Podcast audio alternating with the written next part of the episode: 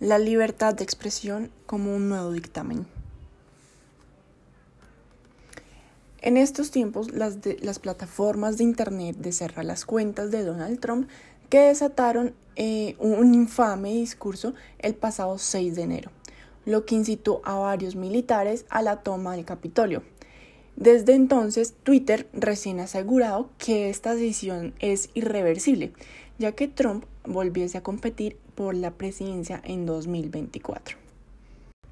Pero Trump, ¿por qué quedaría expulsado de la esfera digital? Saúl López Noriega, un profesor e investigador del tiempo completo del CIDE, en su escrito nos explica todo lo que abarcó de que Trump fuera expulsado de las redes sociales.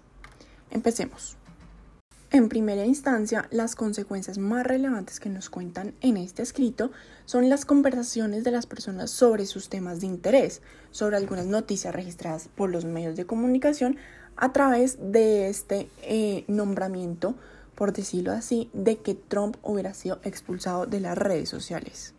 Pues desde la segunda etapa de mitad del siglo XX, cuando menos eh, se esperaba a la gente, y por supuesto los, las redes sociales pasaban por grandes momentos, la responsabilidad de los últimos conflictos, por decirlo así, en torno a derecho han sido los jueces, los que son encargados a partir del procedimiento de estos propios eh, temas o problemas constitucionales y que sea al interior del Estado de cada uno de los tribunales definir los límites y alcances de esta libertad de poder eh, expresarse en, en Twitter, en Facebook, en Instagram libremente sin que haya una represión tanto por la gente como por las autoridades.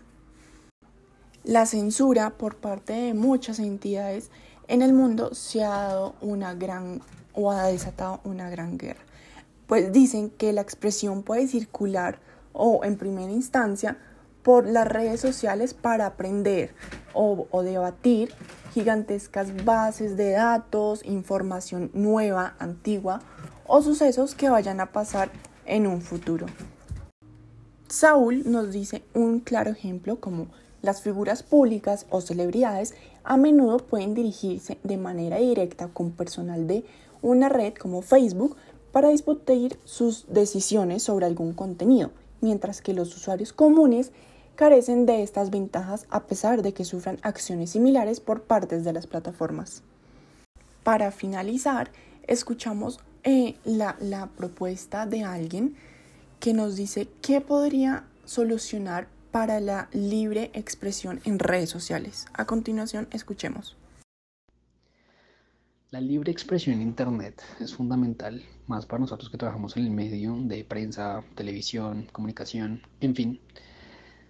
Tanto si la palabra que dice libre expresión, tú eres libre de decir, de criticar, de acotar mil cosas de un tema, cualquier tema nada en específico.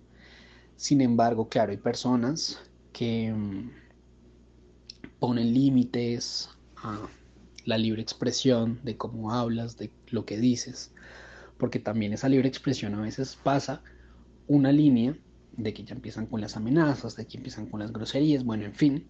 Sin embargo, eso sigue siendo libre expresión, pero ya pasa a otro nivel. Bueno, y luego de escuchar esta intervención de Andrés Balbuena, eh, queda claro que la libre expresión hoy en día debe ser totalmente libre. Pero Saúl López Noriega, al finalizar su escrito, nos dejó unas cuantas preguntas, unas interrogaciones, por decirlo así, que muchos tendremos que pensar para poder responderlas. Una de las que más me, impactó es por qué o cuál es el sentido de la legitimación de Facebook para adoptar e imponer ciertas decisiones que cambian la situación normativa de derechos y deberes de quienes conversan en el mundo en la línea. Quédense con nosotros en un Impau Radio. Para próximas, esperemos sus respuestas a esta última pregunta. Buenas noches.